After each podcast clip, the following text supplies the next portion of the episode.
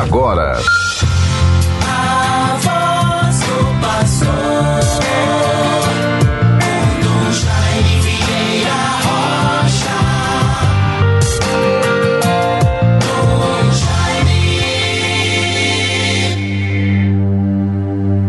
Ao nome de Jesus, todo joelho se dobre no céu, na terra e na mansão dos mortos pois o Senhor se fez obediente até a morte e morte de cruz.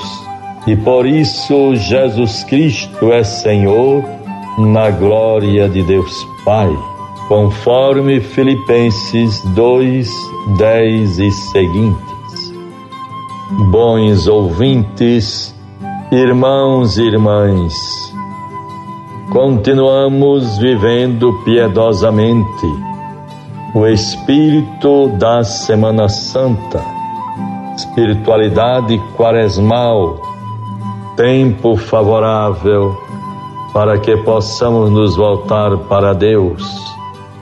E assim a participação dos exercícios espirituais, jejum, penitência, caminhadas penitenciais, as confissões, Ontem tivemos na catedral e também tantas outras igrejas, nas paróquias, mutirões de confissões.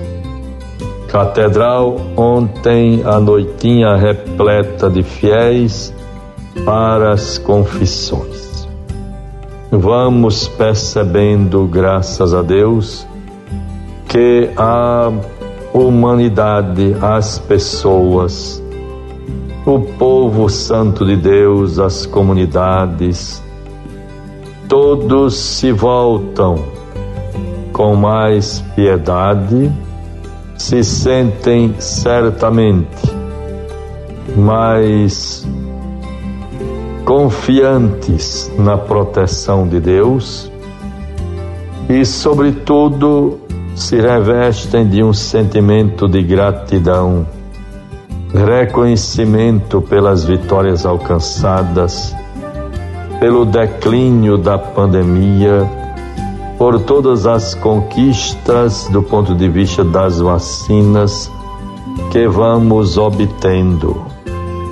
É dentro deste contexto que nós todos vamos nos preparando para a Páscoa. Nesta quarta-feira, já vamos fazendo penitências, fazendo alguma visita de enfermos. Enfim, é a grande preparação para o trido pascal. A quinta, a sexta e o sábado santo que nos conduz à graça, à alegria, a vitória da ressurreição. Portanto, bons ouvintes, procuremos todos identificar alguma atitude que para nós seja um compromisso de boa vontade, de sair de si mesmo, de encontrar tempo para uma visita a pessoas ou a famílias, gente querida que nunca mais se encontraram e assim vamos vivendo o espírito de caridade, de amor, de fraternidade, que nos leva à alegria da Páscoa. Vejam, bons ouvintes, vamos nos preparando para a grande manifestação também de corresponsabilidade, de generosidade como povo de Deus, como fiéis, na sexta-feira da paixão, fazendo uma coleta para os lugares santos. É a ajuda de todo mundo católico que envia as coletas da Sexta-feira Santa para Jerusalém, ali os lugares santos por onde Jesus esteve, marcou e é preciso que o mundo católico se comprometa com generosidade a preservar aquela história, aquelas tradições, aqueles lugares tão caros, tão santos para a nossa fé católica. Pensemos nisto e assumamos o devido compromisso. Vejam, bons ouvintes, como é bom participarmos dos mutirões de confissão, concluído ontem na Catedral e em tantas outras paróquias. Vejamos a oração desta quarta-feira. Ó Deus que fizestes vosso Filho padecer o suplício da cruz para arrancar-nos a escravidão do pecado, concedei aos vossos servos e servas a graça da ressurreição. Peçamos com confiança façamos esta oração. Agora vejam também, bons ouvintes, como é importante, uma vez outra, nos lembrarmos da campanha da fraternidade sobre educação. Fala com sabedoria, ensina com amor. E há uma contribuição importante no texto base da campanha da fraternidade, número 2.2. Um projeto de vida e um projeto de sociedade. Uma tendência deve ser intensificada com efeito de tudo que vivemos nos últimos dois anos. A necessidade de retomar e reconstruir projetos.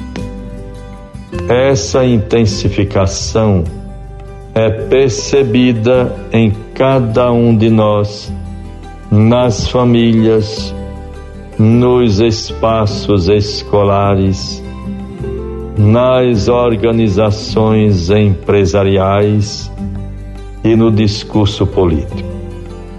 O tema da reconstrução é sempre recorrente em momentos de superação das grandes crises.